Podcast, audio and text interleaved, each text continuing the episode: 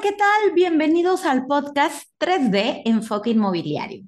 El día de hoy quiero platicarte sobre cómo puedes vender tu casa si aún la debes, ya que muchas veces creemos que no podemos venderla hasta que la terminamos de pagar. Y la realidad es que sí se puede. Solo tienes que saber algunas cosas con respecto a esta forma de hacerlo y aquí, hoy, te las voy a contar. Así es que quédate para que las conozcas.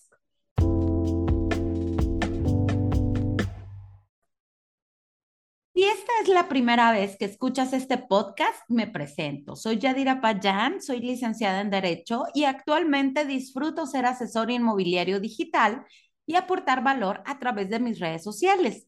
Y como te lo mencioné hace un momento, quiero platicarte sobre cómo puedes vender tu casa aunque la debas. Y lo primero que quiero decirte es, hay muchas personas que piensan que su casa no la pueden vender porque todavía la deben. Creen que tienen que terminarla de pagar para poder liberarla, que les entreguen escrituras y después venderla. Y voy a empezar a romper algunos mitos. El primero de ellos es, tu casa es tuya aunque la debas. Esto significa que tú sí o sí debes de tener las escrituras de tu casa. Por ejemplo, una de las cosas que ya he venido comentando en los podcasts pasados es que una vez que firmas escrituras, tienes que esperar un tiempo razonable. Razonable te estoy hablando de entre cuatro y máximo seis meses para ir a recoger tus escrituras de tu casa, aunque la debas. Esto significa que cuando tú firmaste con el notario y la compraste mediante un crédito, cualquier crédito que la hayas comprado, llámese Infonavit, Fobiste, Ipejal, IMSS, el que tú quieras, esto significó que te compraste una casa, pero que quedó hipotecada. Y en la misma escritura se establecen ambas cosas, que la compraste y además que la dejaste hipotecada. Pero esto significa que la casa es tuya. Y a diferencia de un carro que compras con un crédito, el carro no te entregan la factura hasta que terminas de pagarlo. La diferencia con la casa es si te entregan las escrituras de tu casa, solo que se encuentra hipotecada tu casa mientras la debas. Entonces, primer paso, quitarte de la cabeza de que no debes de tener las escrituras hasta que la terminas de pagar. Si tú te compraste una casa con un crédito, todavía la debes, tienes que ir a recoger las escrituras de tu casa con el notario con el que firmaste escrituras. Si ya pasaron varios años, lo más seguro es que ese notario ya destruyó las escrituras y tendrás que conseguir otras escrituras. Puedes hacerlo en la misma notaría solicitando un segundo testimonio que obviamente va a tener un costo o puedes ir a Registro Público de la Propiedad y del Comercio a solicitar una copia certificada de tus escrituras con tu nombre y el domicilio de la casa que compraste, con eso las pueden ubicar. En algunos estados de la República, las notarías no te permiten vender tu casa con una copia certificada. En algunos estados de la República, en otros con una copia simple lo puedes hacer. Entonces, si estás en uno de los estados donde no te permite la notaría vender tu casa con una copia certificada, entonces tendrás que solicitar un segundo testimonio a la misma notaría donde firmaste. Pero si este notario con el que tú firmaste ya no está en funciones, falleció o simplemente no lo localizas, puedes acudir al Archivo General de Notarías o al Archivo de Instrumentos Públicos y ahí mencionar que necesitas un segundo testimonio de tus escrituras. Insisto, van a tener un costo y además eh, van a tardar un tiempo. Entonces, lo ideal aquí es que si tú estás en una situación como esta, empieces por informarte en qué situación se encuentran tus escrituras. Una vez que ya identificaste si tienes las escrituras originales o una vez que ya hiciste el trámite y obtuviste tus escrituras, déjame decirte que también tienes que revisar, tal y como te lo platiqué en otro de los episodios pasados, que tengas el prediar, recibo de agua y recibo de luz, todo al corriente para que puedas estar en posición de vender tu casa. Pero como hoy el tema se trata de si la puedo vender aunque la deba, voy a entrar de lleno a eso. Insisto, lo primero es tener las escrituras y una vez que ya la pones a la venta, tienes que saber que hay ciertos créditos que no vas a poder aceptar. Por ejemplo, un crédito Fobiste tradicional no te va a aceptar que vendas tu casa aunque la debas. Esto significa que las personas que vayan a ver tu casa y que estén interesados en comprarte tu casa, no te pueden comprar la casa a ti porque todavía la debes, porque es una regla de Fobiste que la casa que se compra con un crédito tradicional, insisto, tradicional de Fobiste, tiene que estar libre de gravamen. Entonces, ¿qué significa? Que tú puedes vender tu casa a quien te la quiera comprar de contado, por ejemplo, o a quien te la quiera comprar con un crédito de Infonavit o con un crédito bancario o con un crédito Fobiste para todos. ¿Qué es lo que pasa en todos estos tipos de créditos? Que ellos, cuando inician el proceso, encontraste a tu cliente que te dijo, sí, sí te la compro, te va a pedir cierta documentación para iniciar el proceso de escrituración. Copias de todos los documentos que corresponden a la casa y te va a pedir copias también de tu identificación, tu CURP, tu constancia de situación fiscal, entre otros documentos. Y dentro de los documentos que te van a pedir es una carta saldo condicionada pago. Es decir, si tú todavía se la debes al banco, por ejemplo, tendrás que acudir al banco que le pediste para comprar esa casa y tendrás que pedirle una carta saldo condicionada pago. Esto no es otra cosa más que un documento oficial expedido por el banco donde dice cuánto debes hasta ese mes y la fecha límite en la que todavía puedes liquidar esa deuda con esa cantidad. Es decir, mes tras mes, esa cantidad varía porque cada mes tú debes algo diferente porque vas abonando. Entonces, lo primero que tendrás que hacer es solicitar una carta saldo condicionada a pago. Por ejemplo, en Infonavit solamente te expiden esta carta a ti personalmente. No puedes enviar a un gestor, no puede ir tu papá, tu mamá, tu esposo o tu esposa. Tienes que ir tú, es un trámite personal, no se hace en línea y tienes que ir después del día 10. Es decir, puedes ir el día 11, 12 o hasta el día 30. Sin embargo, esta carta saldo condicionada pago te la dan con fecha de vencimiento es decir, la fecha límite en la que se puede alcanzar a cubrir esa cantidad.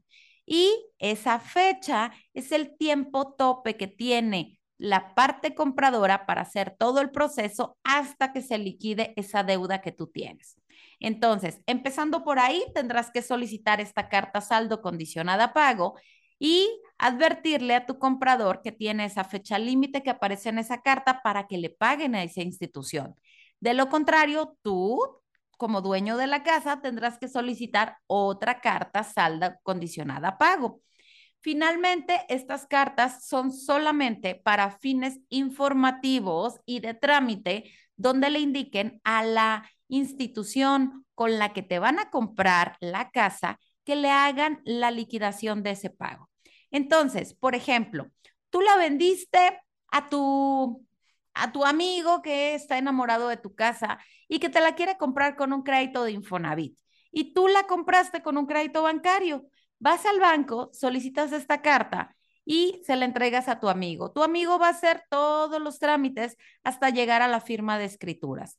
Y el día de la firma de escrituras, si la carta saldo no se ha vencido, firman escrituras y el Infonavit le va a pagar a tu banco el saldo de lo que tú debes y la diferencia te la va a depositar a ti. Por ejemplo, tú vendiste tu casa en dos millones de pesos, pero tú todavía le debías al banco un millón de pesos.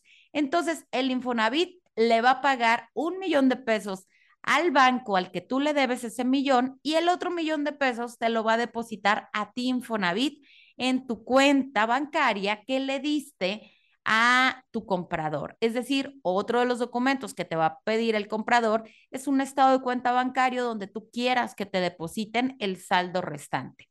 De tal forma que tú firmas escrituras y posterior a la firma de escrituras, la, el Infonavit te va a pagar a ti y va a cubrir lo que debías de tu casa al banco. De tal forma que se van a hacer dos pagos eh, uno para liquidar la deuda y otro para darte a ti el remanente de lo que te sobró.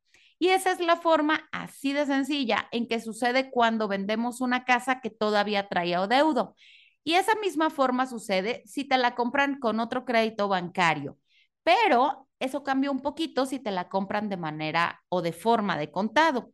¿Por qué? Porque si te la están comprando de contado y tú debes, por ejemplo, al Infonavit, tendrás que pagar el saldo de lo que le debes al Infonavit para después hacer la firma de escrituras y en la misma firma de escrituras el Infonavit dirá que ya le pagaste y entonces ellos en esa misma escritura liberan la hipoteca. ¿Qué significa esto? Que si te compran de contado, tú tendrías que hacer un contrato de promesa de compra-venta privado, donde pides al menos como enganche el monto de lo que todavía debes al Infonavit. En el mismo contrato puedes estipular que con ese dinero que te dan de enganche, tú liquidarás la deuda que tienes con Infonavit. Vas, liquidas la deuda y pasados unos días, el Infonavit te va a expedir la carta eh, de liberación de hipoteca, porque tú ya terminaste de pagar esa deuda y requieres esa carta de liberación de hipoteca para entonces que te hagan la escritura de compraventa, donde ya pasa libre de gravamen para el nuevo comprador. Por eso es que primero liquidas y después solicitas esta carta de cancelación de hipoteca. Entonces, en resumidas cuentas, puedes vender si todavía debes tu casa, pero además de los documentos convencionales que vas a necesitar, además vas a necesitar una carta saldo condicionada a pago si la venta va a ser a través de otro crédito. Es decir, que quien te compre, te compre con otro crédito. Pero si quien te compra, te compra de contado, lo que tendrás que hacer es con el producto del enganche que te den o del anticipo o separación, según se conozca en tu ciudad, con eso termines de pagar o liquides tu deuda y el resto te lo depositan el día de la firma de escrituras. Con lo que te den de apartado, enganche o separación, tú liquidarás la deuda, pero además tendrás que conseguir la carta de cancelación de hipoteca para hacérsela llegar al notario con el que van a realizar la operación de compraventa, para que se puedan hacer las dos operaciones en la misma escritura. Una donde se cancela la hipoteca y el segundo, la compraventa.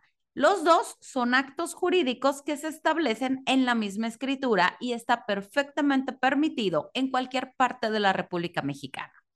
Entonces, el día de hoy, tú ya descubriste que efectivamente puedes vender una casa que todavía sea deuda.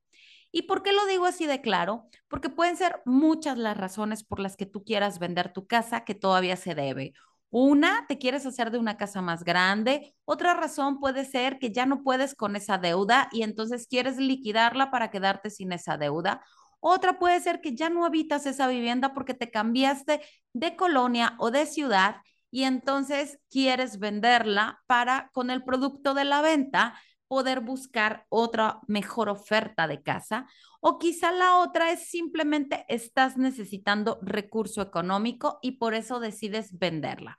Cualquiera que sea tu circunstancia, si aún debes tu casa, eh, tendrás que tomar en cuenta estos detalles que vimos el día de hoy para que estés preparado y listo para vender tu casa, aunque la vendas. Insisto, dependiendo el cliente a quien se la vendas, será el proceso que se deberá llevar a cabo. Pero ese cliente que te la va a comprar o una de dos, o se hace acompañar de un asesor inmobiliario o de un broker hipotecario que podrá guiarlos a ti y a él en esta operación. O bien, el asesor que tú decidas contratar o la inmobiliaria con la que tú decidas contratar para que vendan tu casa puede llevar a cabo todo este trámite y te pedirá que gestiones esta carta saldo condicionada a pago, porque como te expliqué, no es un documento que pueda tramitar alguien más además de ti. Es un trámite personal y te corresponderá gestionarlo. Muy bien, espero que este podcast haya sido de tu completo agrado. Recuerda que me puedes encontrar en el resto de las redes sociales y lo que te gusta a ti son los videos tutoriales. En YouTube me encuentras como Yadi Payan y en Facebook me encuentras como así. Recuerda, un episodio se libera cada semana, así es que nos escuchamos la próxima semana.